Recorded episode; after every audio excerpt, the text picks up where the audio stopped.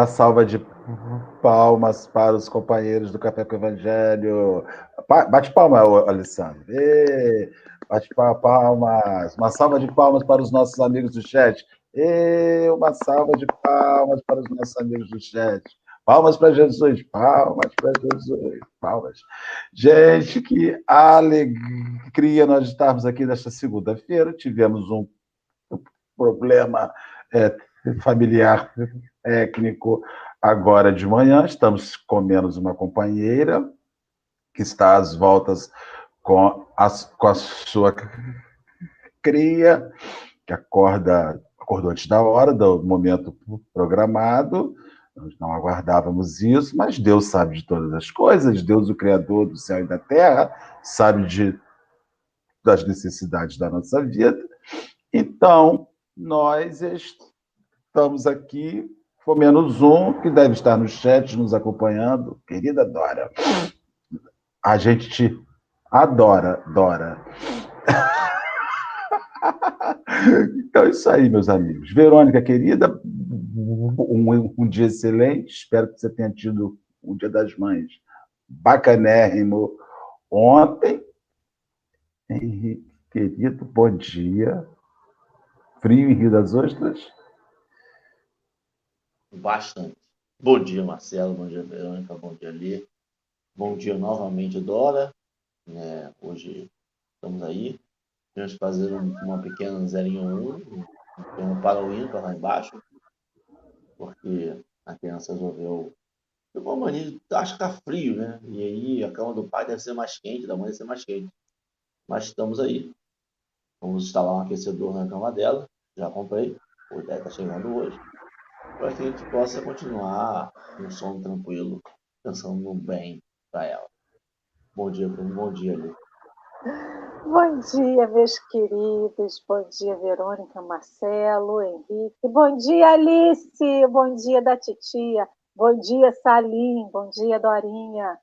Força e foco aí, amiga, porque é assim, e realmente cama de pai é mais cheirosa, é mais quente, é melhor, é mais confortável, não adianta. O atrativo de cama de pai, e quando cresce e fica grande, também não perde esse atrativo. Ou seja, cama de pai e mãe é tudo de bom, né? Que Jesus abençoe nosso dia hoje, abençoe a vida de cada um de vocês, dando muita saúde, muita fé e muita esperança para mais esse dia. Vamos então fazer a nossa prece inicial, para depois da prece seguirmos estudando. Lembra-te, auxiliando, do livro O Evangelho por Emanuel. Comentários segundo o Evangelho são Mateus. Ajuda o cargo, gente. Tenham caridade. São Mateus. Vou pedir a Alessandra para fazer a prece inicial e depois nós vamos avançar lá no estudo da página. Vamos então fazer a nossa prece, o nosso momento de conexão com esse Pai maravilhoso que é Deus, o nosso momento de conexão com Jesus. A gente falou da prece ontem e vamos por esses dias continuar a falar da prece aqui no café. Então vamos aproveitar esse momento em que nos colocamos à disposição do Pai, diante desse Pai, rogando sim, pedindo sim a paz, a saúde, a força, não só para nós, mas para todos que nesse momento precisam ir ao hospital porque estão passando mal, porque estão no hospital ou estão acamados em casa. Mas também viemos te agradecer, Senhor, te agradecer porque pudemos abrir os nossos olhos hoje e olhar esse mundo. Ainda não conseguimos olhar ele como tu vês, mas que a gente possa olhar hoje, esse dia, com amorosidade, entendendo e enxergando como oportunidade que precisamos de aprender, de sair vitoriosos, de conquistar. Conquistar o quê? Conquistar a nossa melhoria. Uma vitória hoje sobre nós mesmos, sobre uma sombra que a gente tenha, conseguir sorrir para alguém na rua, se precisar, e hoje a gente sorri com os, sorri com os olhos, que a gente consiga sorrir. Se a gente estiver na janela de casa, por uma pessoa que anda, mas que esse sorriso venha do nosso coração. Quem nos olhar possa ver refletido nos nossos olhos Jesus. Que Jesus transborde de nós nesse dia. E transbordando ilumine a vida de cada um das pessoas que estão aqui conosco. E que ilumine também a vida desse planeta que tanto clama por saúde, por paz e por esperança. Obrigada, Mestre Jesus. Acolha-nos no seu braço amoroso, que é o aconchego de todos nós. Assim seja. Assim. Deus nos abençoe. Henrique, você está com o livro aí, Henrique? Então você lê para gente, lembra te auxiliando, vamos abrir os trabalhos da manhã de hoje, linda. Podemos. Pois vosso Pai sabe que tendes necessidade, antes de pedirdes a Ele. Lembra-te auxiliando. Texto publicado no Livro da Esperança, editora Comunhão Espírita Cristã, capítulo 89, com pequeninas alterações. Lembra-te auxiliando. Lembra-te dos mortos auxiliando. Indiscutivelmente, todos eles agradecem a flor da saudade que lhe atiras. Mas, redivivos qual, qual se encontram, se pudessem, te rogariam diretamente mais decisiva cooperação, além do preito de superfície. Supõe-te no lugar deles, de quando em quando, notadamente daqueles que se ausentam da terra carregando dívidas e aflições. Continua? Eu acho, eu acho que aí já pode dar uma, uma parada, né, Henrique? Esse prime, é. Esses primeiros três parágrafos, ele está falando, está fazendo a gente lembrar que a morte de uma pessoa, né, segundo que eu, que eu, que eu compreendo, ela, ela tem que ser respeitada se você é daqueles que levam uma flor, se você é daqueles que faz uma saudação, faça isso, mas siga a vida. Há pessoas que, quando alguém desencarna, a sua vida é interrompida para chorar o resto da, da, da, como se você tivesse é, reverenciando, fazendo a sua encarnação uma reverência à, à morte daquele que foi para o resto da sua existência, né? Esse primeiro instante me chama isso, me leva a essa reflexão. Alessandra, aonde te leva esse primeiro instante? Então, eu fico imaginando aqui, porque esse texto nos conclama a pensar naqueles que partiram, né? naqueles que regressam à vida espiritual e deixam aqui seres amados, porque todos nós deixamos seres amados, né? E quantas pessoas desencarnam que tem um círculo de amigos e as pessoas, os seus seres amados, quando ficam na Terra, são esquecidos. Esquecido pelas outras pessoas que estão que ficaram na Terra, né?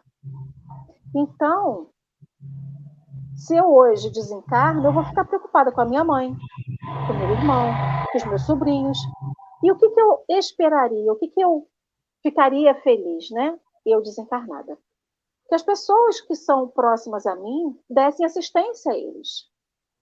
Imagina alguém que desencarna, que aí ele fala aqui nessa questão de carregar dívidas e aflições. As dívidas nem são, podem ser dívidas financeiras, sim, mas tem outros tipos de dívidas e a gente interceder por essas pessoas, não o espírito que desencarna, porque hoje ele precisa de prece, ele precisa de trabalho, é um outro tipo de trabalho que ele precisa, de, de amparo que ele precisa, mas e os que ele amava que ficaram na terra? A preocupação dele, se os filhos vão ter comida, se vão ter teto, se vão ter roupa. Então, me traz essa questão da responsabilidade é, que a gente acaba diretamente e indiretamente tendo, com as pessoas que a gente conhece. E quando desencarna, às vezes é dar um amparo, do abraço, do aconchego, do ouvido para ouvir. Porque a pessoa que perde, perde não, né? Que, que alguém que, que desencarna e deixa aqui o seu ser amado, esse ser amado, ele fica fragilizado, ele fica fragilizado, ele fica triste, ele fica, enfim. E às vezes a gente não consegue nem lembrar disso. Enterrou o corpo, enterrou a amizade, enterrou tudo e vida que segue. Então, para mim, traz essa questão da. Como ele, a palavra que, que Emmanuel usa aqui é cooperação. Como que eu estou cooperando, né? Com essas pessoas que ficam aqui. É, eu, eu, eu, eu só tenho muito cuidado, muito carinho com as nossas palavras, porque falar de morte num momento como esse no Brasil, a gente tem que ter carinho, porque senão parece que a gente está. Eu não tenho um termo. É, ser regra, né? Dizendo como que a pessoa tem que lidar com aquilo.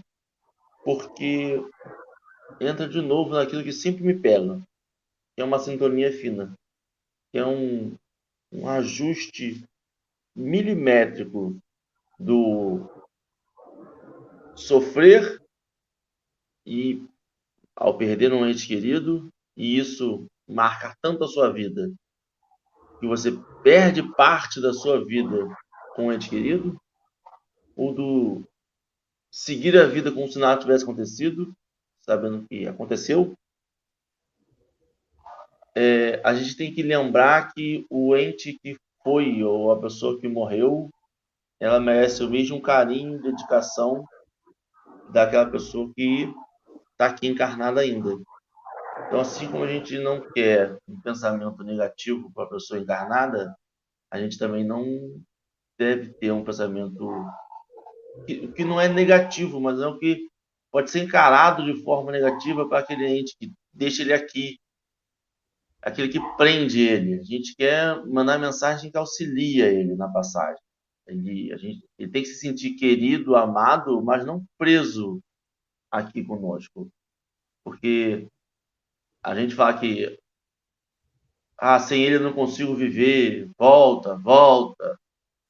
Ele não, a passagem pode ficar um pouco mais dificultosa. E a ideia não é essa, né?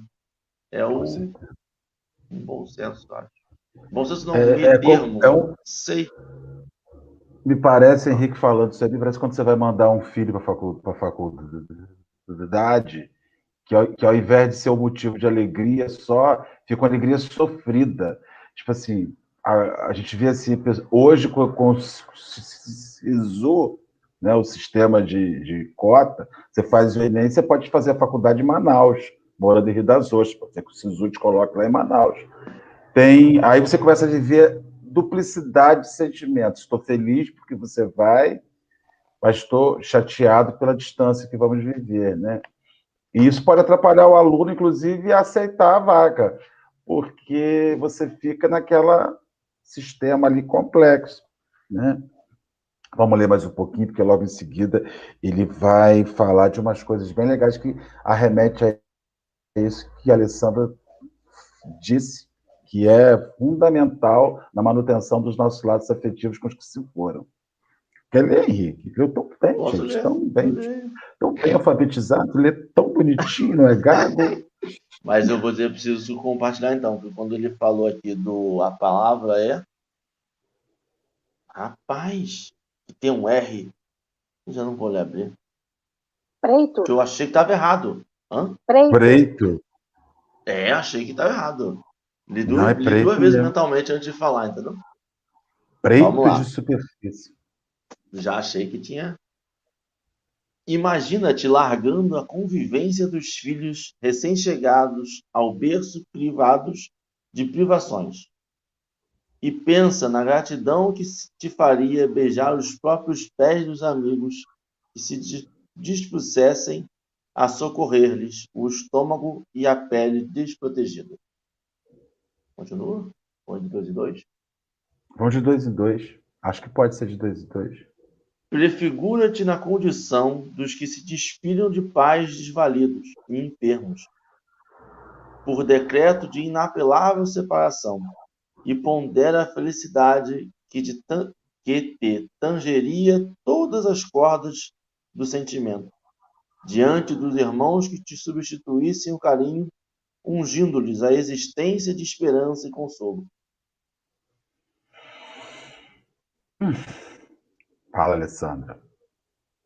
Acho que é, é, é, muito complicado, né? Porque, Henrique, realmente falar de morte no momento que o nosso Brasil vive é muito complexo, né? Da mesma forma que a gente tem que falar da morte, a morte é um processo natural, é desmistificar esse, essa separação como se fosse uma interrupção definitiva, né?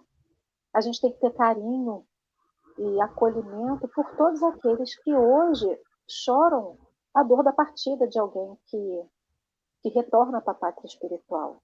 Porque por mais que seja um processo natural, a gente nunca está preparado, né? Por mais que nós aqui que aqui estamos, acreditamos na vida após a morte, acreditamos no renascimento, na, re, na reencarnação, né? Se separar desses entes amados ainda é muito difícil. Até por isso mesmo, acho que as experiências que a gente tem vivenciado do outro em âmbito nacional, principalmente dessas, né, desses, desses desencarnes de pessoas famosas, como recentemente foi do, do Paulo Gustavo, faz a gente ver quantas crianças estão ficando órfãos, quantos pais perdem seus filhos, quantas, enfim, são corações amados que se partem, que, que partem, né, e que a gente se separa. E aí eu fico imaginando, da mesma forma que você, Henrique, Verônica, Dorinha, todos aqueles que são pais hoje se preocupam com seus filhos, no momento de frio você vai ter a roupa para aquecer o corpo, você vai ter a comida para poder colocar no estômago. Quando você desencarnar, provavelmente essa vai continuar sendo uma das suas preocupações como pai. Quando a gente parte, esse laço ele não se rompe o laço do afeto não se rompe, né? E aí eu fico imaginando, para essas pessoas que retornam à casa do pai, fica uma preocupação gigantesca de quem fica.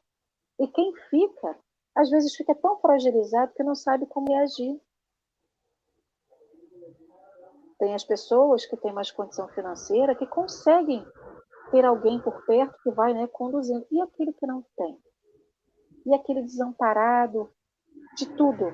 Às vezes não tem o teto, às vezes realmente não tem o alimento, não tem a roupa. Quantas pessoas durante a pandemia, ontem no Dia das Mães, infelizmente, se você, a gente abrindo as redes sociais, abrindo jornal, iam falar dos órfãos da pandemia. Então, esse pai, essa mãe que retorna, eles querem justamente isso aqui.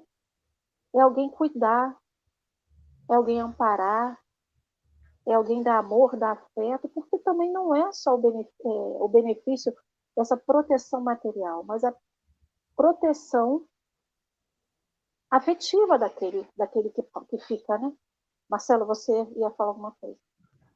Eu estou pensando aqui que Emanuel está fazendo uma, uma, uma colocação normalmente, quando se fala de saudade, de preocupação, se fala de quem está vivo para quem está morto. Quando, quando morre alguém, nossa pergunta é como é que deve estar fulano? Isso é muito comum na casa espírita, né? O sujeito chega lá, a pessoa, o pai, a mãe, o sujeito, a pessoa, o pai, a mãe, o filho, né, o ente querido, chega lá e ah, vim aqui saber se vocês podem me dar notícia do meu ente querido, do meu marido que morreu, da minha esposa que morreu, do meu filho que morreu, pedindo uma mensagem psicografada. Emanuel aqui, ele está fazendo o inverso, ele está mostrando para a gente a preocupação do que se foi, quem se foi, o que ficou, como é que estão, como é que estão os meus filhos, como é que estão minha esposa, como é que está aquela vida que eu construí com eles e que eu ajudava nessa manutenção. Agora eu não estou fazendo essa manutenção,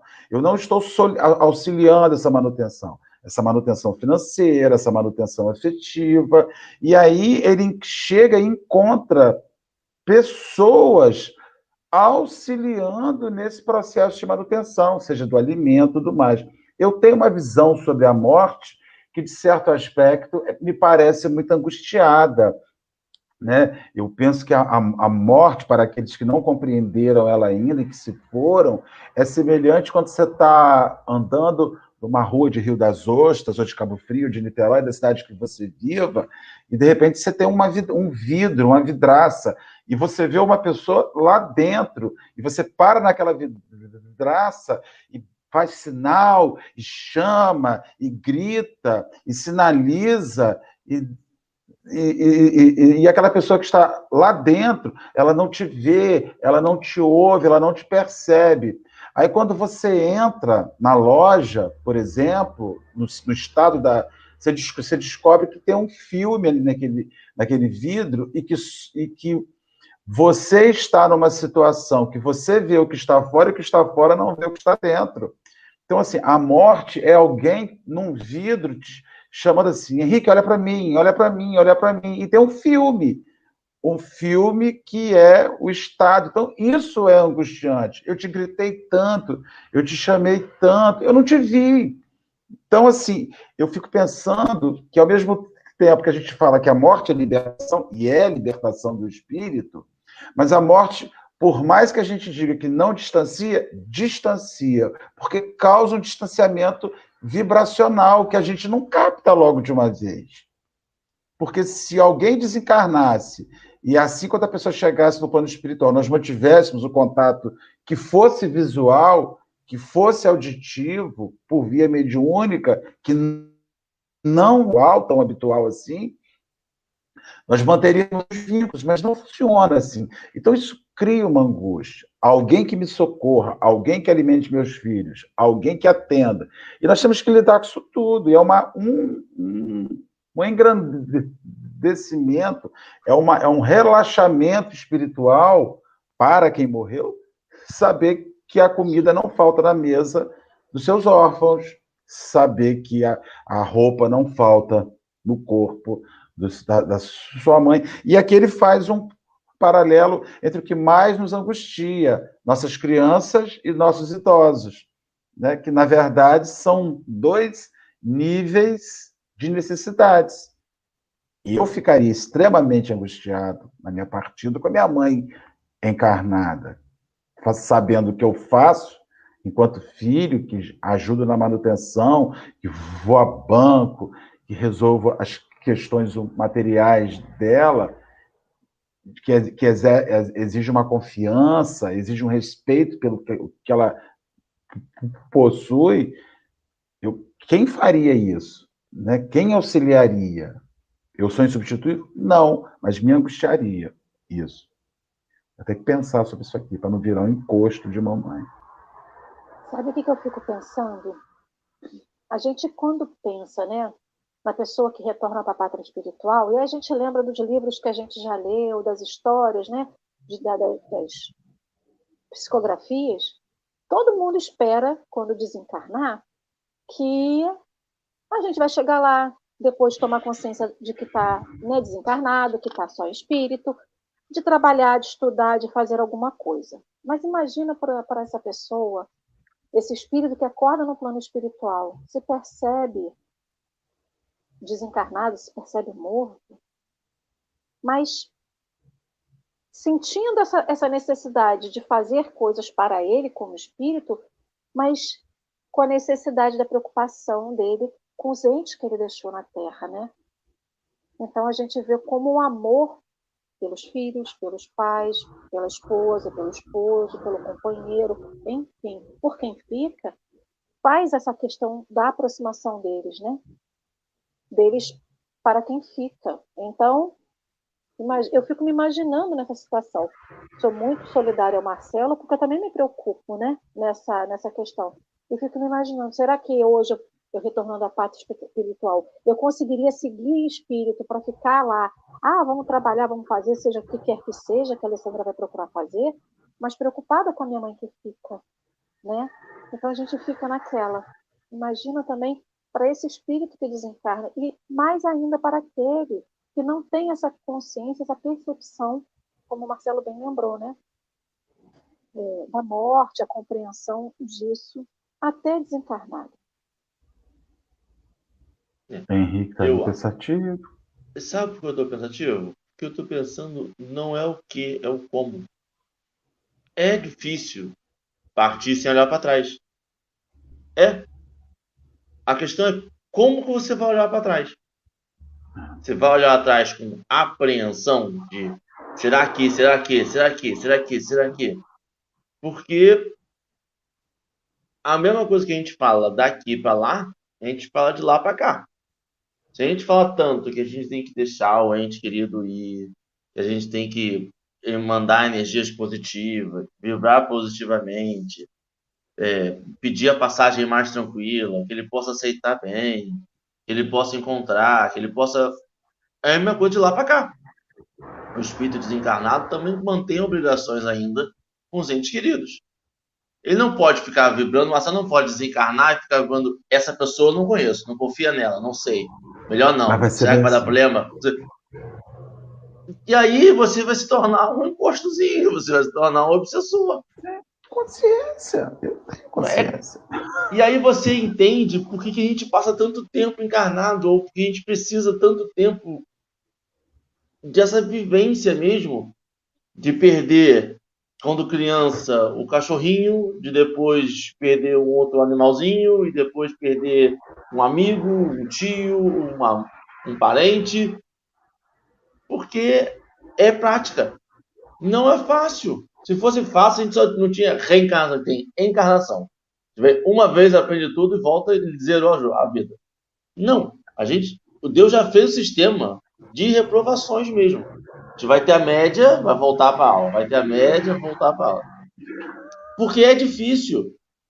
Mas aceitar a dificuldade faz com que aumente nosso empenho. E não de aceita a dificuldade, é difícil, realmente não dá. Não, a dificuldade tem que ser para aumentar o nosso empenho, o nosso querer. Porque é possível. É possível porque quando a gente vê dessas pessoas que a gente admira, a gente consegue sentir um amor maior e não um desapego. E a gente tem que lembrar sempre que esse querer bem além da vida não é desapego. É que para a gente está incrustado esse pensamento de que a pessoa que chegou nesse nível, ele chegou no nível de desapego. Ela está aqui, ela está aqui, ela tá, ficou até feliz com, com, com a partida. Não, ela não ficou feliz com a partida. Ela queria a pessoa aqui com ela. Ela queria. Mas ela tem que vibrar a felicidade.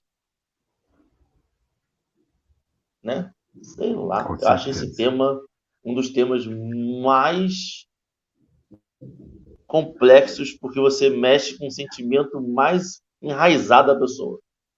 E muito futurista, né? Porque você está tá projetando como você vai se comportar ou como alguém vai se comportar no futuro. Então, para isso, ler. Já é um problema por si, né?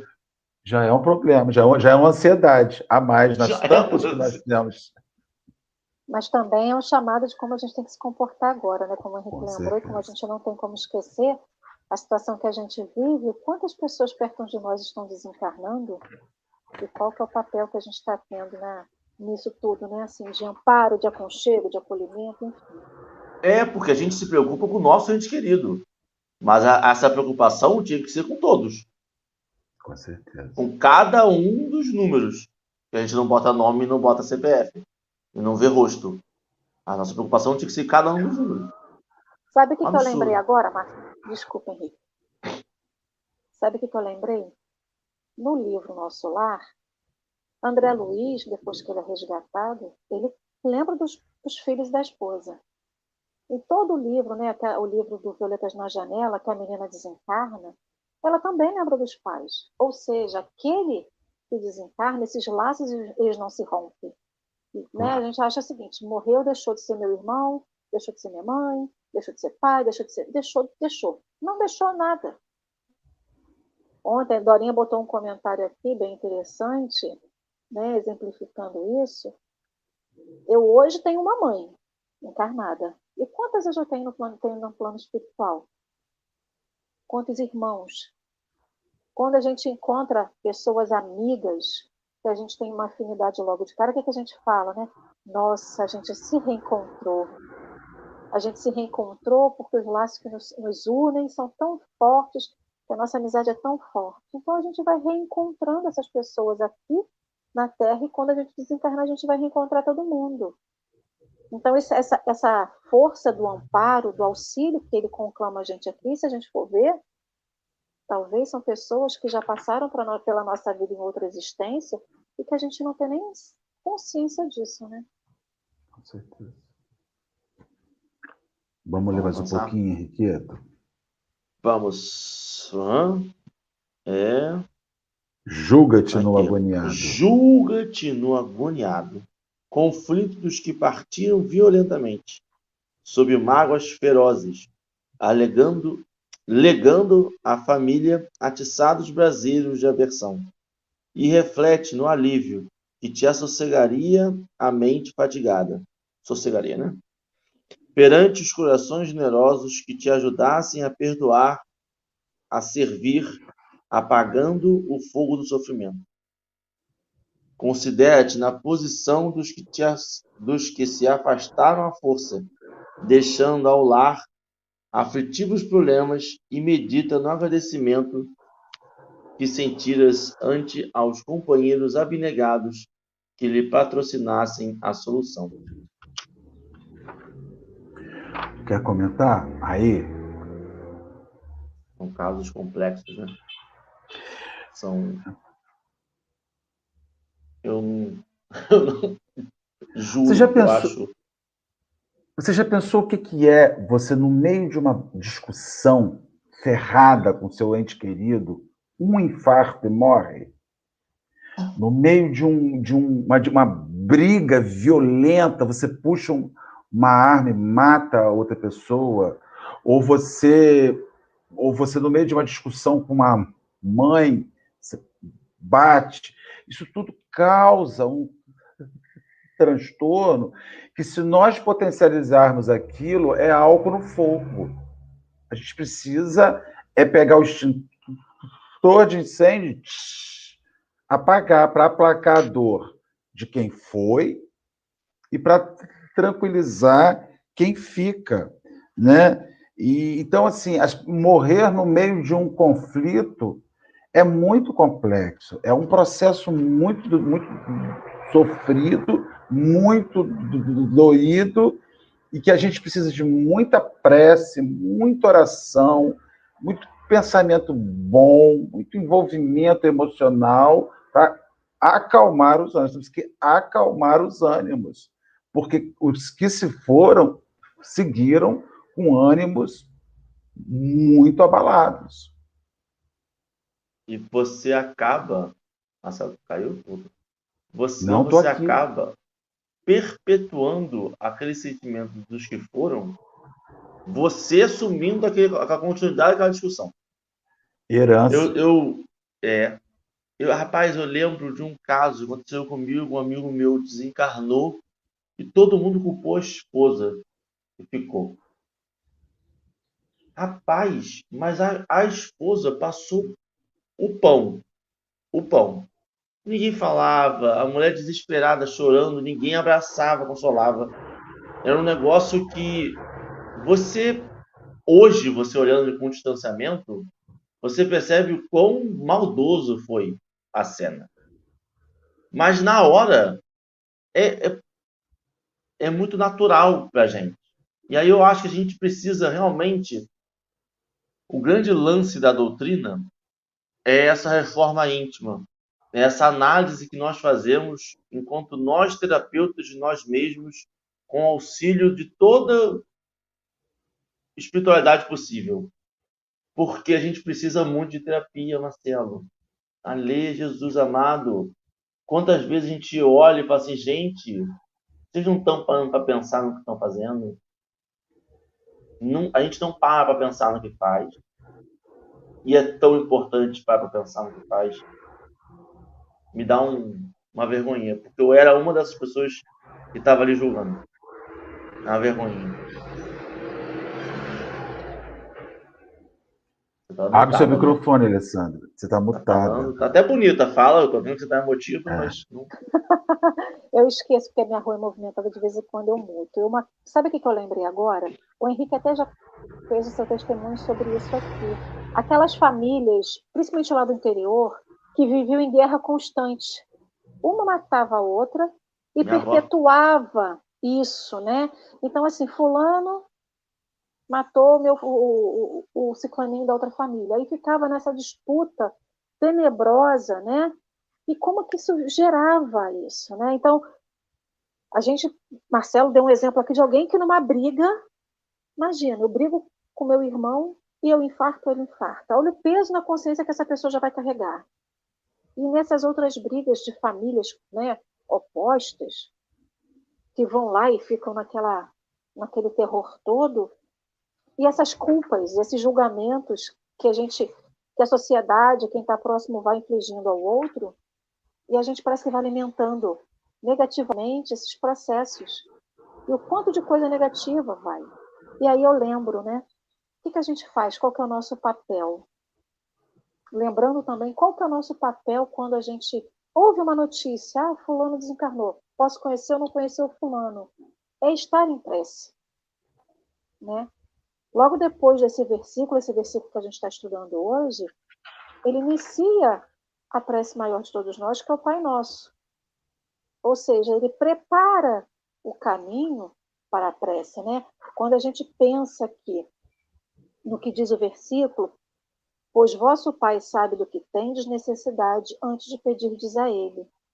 Todo mundo aqui tem necessidades, inclusive aqueles que desencarnam, violentamente ou não.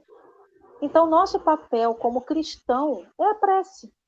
É a prece para aquela família ser é, iluminada, né, numa frecha que eles deixem aberta, seja iluminada para que ele, aquela briga seja né, dissipada, que não, não haja mais aquela coisa, para que haja o perdão caso numa briga alguém desencarne, né, enfim, de qualquer tipo de processo, às vezes de um modo violento mesmo, com armas, outros porque se sentir mal desencarna. Enfim, aí é o nosso papel, ou da prece, o da prece que vai energizar essa pessoa, ou da prece que vai tentar esclarecer. Não é a gente que vai esclarecer, a gente vai pedir a Deus que interceda por essa pessoa e envie alguém para esclarecer. E aí a gente vai vendo como que é o nosso papel numa sociedade que tanto precisa da prece. Eu não posso fazer prece só para o Henrique, para o Marcelo e para a Verônica, porque eu gosto deles. Eu tenho que fazer a prece por todos. E mais ainda por aquelas pessoas que ainda não tocaram meu coração de uma maneira positiva. Porque eu preciso também iluminar o caminho daquela pessoa, né? Então, é, quantas vezes a gente briga em família e sai batendo porta, vira as costas e não volta mais para o convívio com essas pessoas? E chega uma hora que o nosso coração sente saudade, aqui na Terra, fisicamente. Imagina quando, num repente desse da vida, a gente parte, desencarna, ficando aquela mágoa, aquela tristeza, o perdão não dito, a desculpa não pedida, o perdão não concedido a alguém, ou alguém que pediu perdão a gente, enfim. E aí a gente vai gerando aquela bola negativa dentro da gente que vai crescendo. É, e como a gente precisa ainda na carne vivenciar isso para quando a gente desencarnar, isso seja menos pesado, né? Reconcilia-te com teu adversário enquanto estás a caminho. Antes da gente seguir, né, fazendo aqui a, a leitura, eu me recordei de um hábito que o Chico tinha. Chico, Chico, nosso amigo Chico Xavier, frequentador da nossa casa, a gente fala com intimidade do Chico. Chico abria o, no tempo do jornal do, que ainda existia, né, o jornal escrito, Chico abria a página de obituário e procurava todas as, todas as pessoas que haviam se su suicidado e fazia anotação no caderninho, né? E anotava ali os nomes das pessoas e orava para aquelas pessoas, né? Muitas vezes pessoas esquecidas por suicídio foi por solidão, por abandono, e ele narra que algumas vezes, cerca de 15, 20 anos depois, aquele morto aparecia para ele agradecendo as preces que as preces haviam o ajudado. Então, assim, não há oração nossa que a gente lance para ninguém, até vendo o noticiário, Jornal Nacional, aconteceu uma situação, como uma pessoa faz sua oração, né, lança sua prece, vai chegar, o fluido espiritual, o fluido cósmico conduzirá o seu pensamento até esse indivíduo e vai lhe ajudar. Com certeza vai lhe ajudar. Henrique, vamos seguir? Vamos. Presume-te no círculo obscuro dos que passaram na terra, dementados por terríveis enganos, a suspirarem no além por renovação e progresso, e mentaliza o teu débito de amor para com todos os irmãos que te desculpassem os erros, propiciando-te vida nova em bases de esquecimento.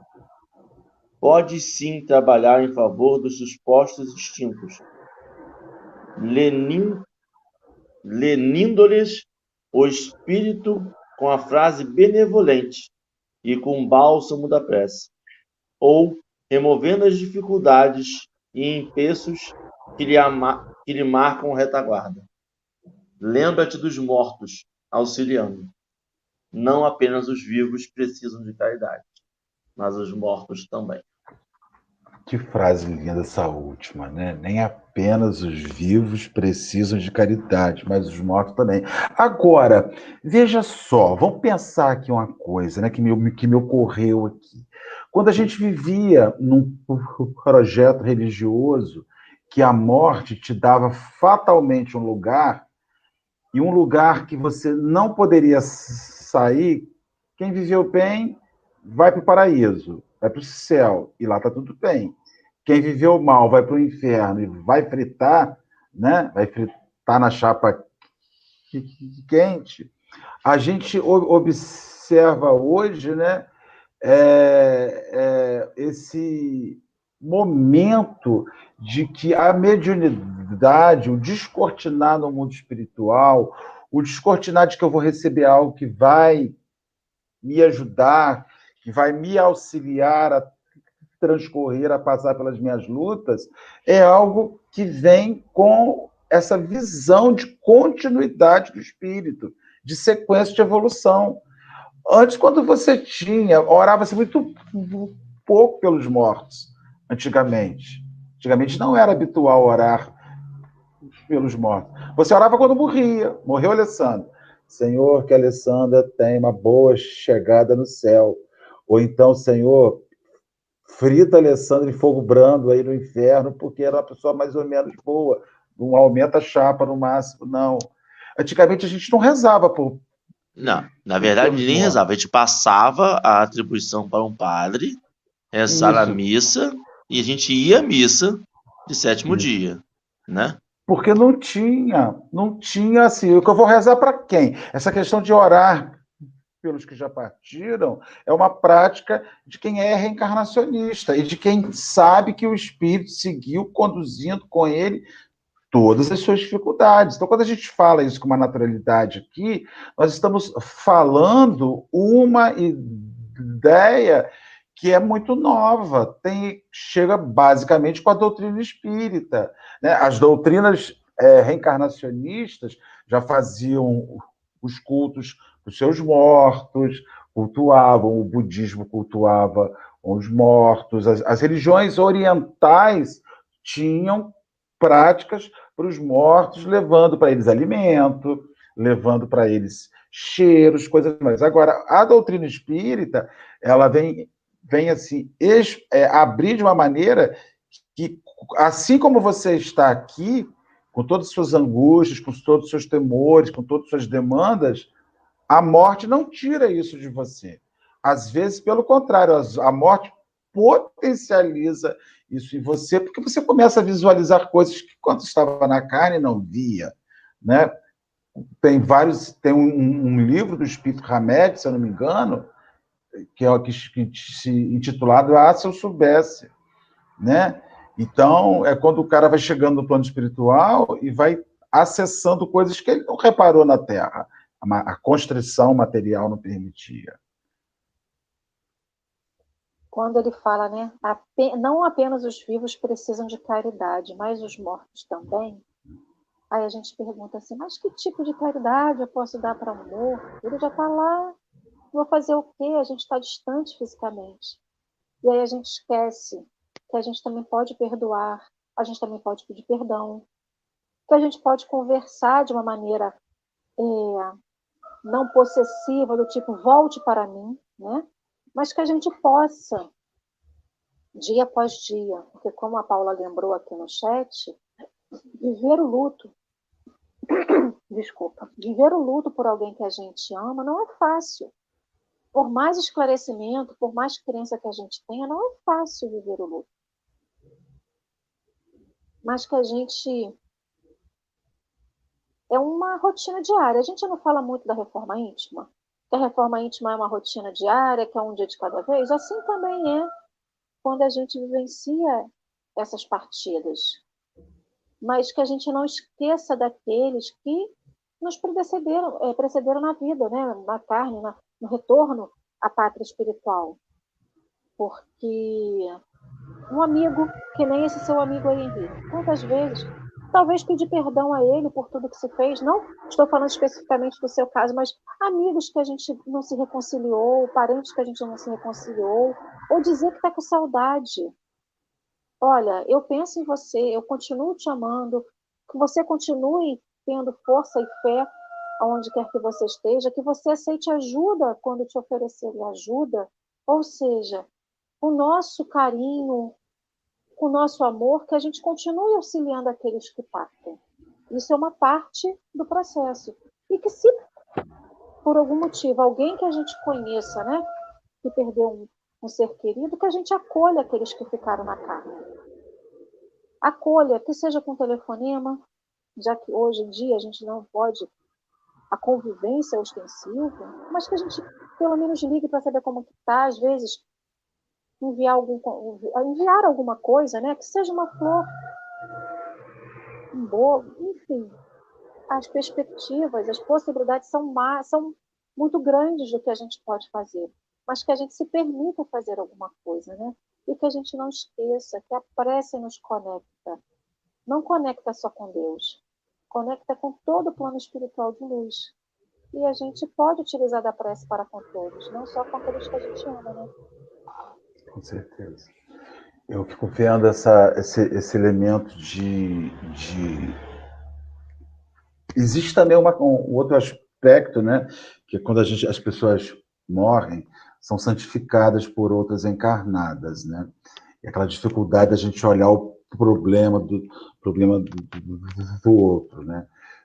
Precisam, eu, eu quero que as pessoas olhem para mim quando eu desencarnar e falei assim, nossa, Marcelo era um, era um cara bacana, mas Marcelo também tinha umas dificuldades. Será que ele está arrumando muita confusão no plano espiritual? Porque ele arrumava tanta confusão. Será que ele está falando alto lá? Marcelo, vou orar porque você fale um pouco mais baixo. Eu não gostaria que as pessoas me, me, me colocassem, porque a morte não nos coloca, mas que nós pudéssemos realmente lembrar das dificuldades dos nossos companheiros e, e orar por, por elas orar por aqueles que, que são apegados ao dinheiro, à matéria, eles não vão se desapegar com facilidade. Orar por aqueles que são apegados demais à família, meus filhos, minha esposa, meu marido, né? E a morte leva um cônjuge, mas o outro fica e vai construir. Então, acho até que fazer uma oração, penso que fazer uma oração no seu momento de reencontro com outra pessoa, seja é importante para aquele que foi, para que ele não vire um perturbador, para que ele não vire um desestabilizador daquela situação. André Luiz, quando ele volta, a Alessandra estava se lembrando, quando ele volta para casa, ele chega lá e vai encontrar a, a mulher casada com outra pessoa, já tinha seguido a vida, e o companheiro da mulher enfermo, muito doente, e ele é chamado para tratar o atual marido da mulher. Olha que doideira, Henrique. Então ele tem cuidar do atual marido da mulher e, e ajudar o Clarencio a restabelecer a saúde daquele cara. Então, é um ato de abnegação de profundo amor. Mas eu não sei se outros espíritos agiriam assim. Nós temos uma companheira na nossa casa espírita, né, que o, o companheiro dela já desencarnou com uma idade, ela deixou, a deixou com uma certa idade. Eu, a gente se lembra, ela conta, a gente ri muito, né, porque ele pede a ela, no leito de dor, não case de novo. Desencarnando, ele fala: por favor, você já casou duas vezes, já tá bom, não case de novo. E ela falou: você está ficando doido? Não vou casar, não, pode deixar. E, ela, e ele desencarnou, já faz uns 7, 8 anos, e ela segue ali, ó, firme e forte. Não vou casar de novo, porque ele me pediu. Até porque que ela deve ter medo de contrair um encosto brabíssimo. Pediu mesmo, não case de novo. Você já casou duas vezes, já tem os filhos, neto, tá bom. Você, a gente ri com eles, ria com ela, né? Contando com ele também, vai falar, pedia ela. Acabou. Eu fui o último. É, o meu medo só é ela seguir um relacionamento não é platônico. Como é que ela seguir esse relacionamento no, com o outro ser no outro, no outro lado? Platônico. Porque. Não, mas aí é platônico demais, né? Mas aí é um, é um outro nível de platônico. No, no caso, é Kardec dizendo, tipo, não sei. Porque às vezes, é, porque às vezes, às vezes a pessoa tem, acha que tem uma obrigação de convivência com o ente, né?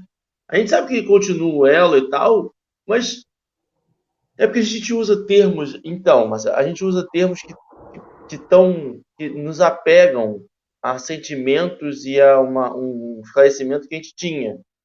Por exemplo, a gente pensa que quando o outro, quando o André Luiz vem e cuida do marido, do novo marido da mulher dele, ele está abnegando.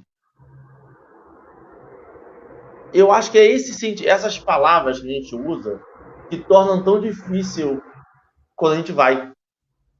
Porque a gente é doutrinado a pensar que isso é esquecer de você é se colocar em segundo plano. A gente pensa, a primeira coisa que a gente lê esse texto, a gente fala assim, gente, mas como que ele consegue, né? Ele se coloca em segundo plano para o bem desta pessoa.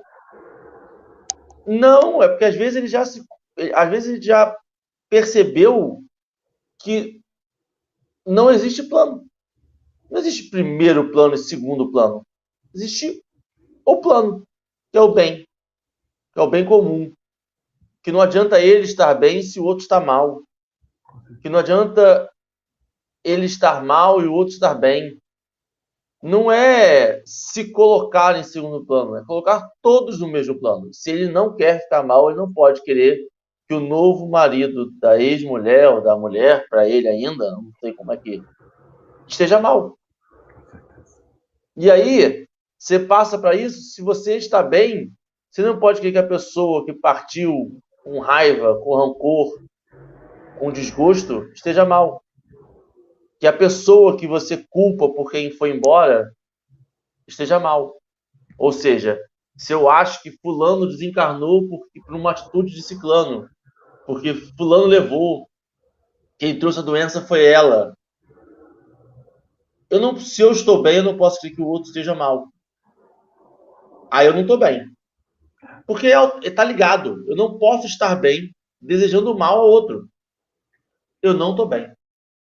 Se eu desejo mal ao outro, eu não estou bem. Se eu vejo o outro sofrendo e me dá uma satisfação, eu não estou bem ainda. Eu posso estar bem no nosso conceito ainda de que não, não está me fazendo mal. Mas aí a gente vai estudando e a gente percebe que está fazendo mal Pior do que aquela pessoa que está sofrendo uma chaga na carne. Está fazendo mal na alma. Está fazendo chagas na alma, no espírito dela. Ela está levando desencarnada uma marca pro outro lado. Enquanto o outro tá manco aqui, só, só a carne está sofrendo, está sofrendo escárnio, está sofrendo maldizer dos outros, você está levando para o outro lado esse sentimento ruim. E aí a gente tem que ajudar enquanto encarnado. Porque o de lá é tão importante ou mais do que os que estão aqui. É isso. E essas são minhas considerações finais. Alessandro, você, suas considerações finais. Eu acho que já, já falou tanta coisa, mas é só que a gente não esqueça que somos todos nós irmãos do mesmo Pai, frutos desse amor divino, Não é sempre fácil de lembrar disso, mas que no momento do luto, no momento da dor, no momento da separação, ou no momento da prece, que a gente possa resgatar de dentro de cada um de nós a lembrança desse amor divino. Ele que vai nos salvar, né? ele que vai nos ajudar a nossa busca e no nosso encaminhamento. Gratidão, queridos amigos, Verônica e o Grupo Gesmo, gratidão imensa pela presença de vocês aqui. Um grande abraço e um beijo fraternal aos nossos amigos surdos. Henrique, beijos para Dorinha e para a trupe maravilhosa. Marcelinho. Minhas considerações gratidão. finais. Verônica, você quer oralizar alguma coisa? Olha aí. Não, não quer. Não quer. Eu estou aprendendo esse negócio aqui. Bem, gente, é um, é um assunto muito complexo, mas é importante, até porque quando a gente fala sobre isso, nós nos botamos nessa situação. Como é que você e eu depois de morto? Se eu morresse hoje, né? Eu fico, a gente conversa aqui, a gente se projeta o tempo inteiro para essa situação, nessa empatia, né? Como é que eu vou reagir após da minha morte, né? E isso me deixa, às vezes, assim, não angustiado, mas eu, fico, eu tenho que parar para pensar sobre. Tenho que parar para pensar como é que eu vou reagir. Porque eu preciso refletir sobre minha reação. Então, nós vamos orar, agradecendo a Jesus essa manhã deliciosa. A internet de Henrique não está boa, então eu vou fazer a oração, porque a internet dele hoje está periclitante, né? Então, nós vamos ali orar. Vamos agradecer ao Senhor esse momento de estarmos juntos. E eu vou pedir a cada um que mentalize os seus entes queridos que já se foram. Se você que está nos assistindo nesse momento, se algum dos seus entes queridos se foi com mágoas, com ressentimentos, se alguém que você pensa nessa hora, leva na cabeça nessa hora, desencarnou e deixou filhos em situação de dificuldade, idosos em situação de dificuldade, em famílias que se desorganizaram após a passagem de um dos seus entes. É a hora de nós mentalizarmos para ele um caminho de luz, uma rota de luz. Pensa aí num caminho de luz que você adoraria percorrer, se no seu caminho vão ter árvores, vão ter flores, vão ter o mar, pouco importa. Se no seu caminho de luz não vai ter nada, só mesmo o caminho, pense nesse caminho. Chame esse companheiro para esse caminho. Diga para ele que ele siga adiante, que alguém está cuidando e velando aqui pelos seus, e que ele precisa e merece continuar. Precisa e merece seguir no plano de evolução que Deus organizou para eles e para aqueles que ficaram, que logo, assim que chegar as suas horas, o seu momento, sua hora, também vão partir.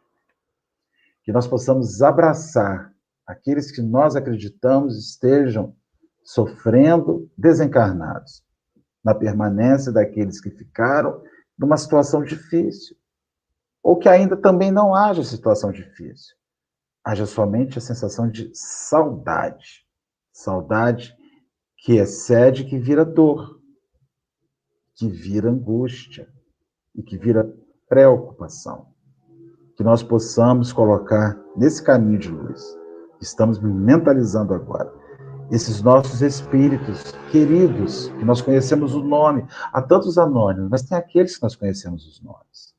E coloquemos esses que conhecemos os nomes nesse caminho.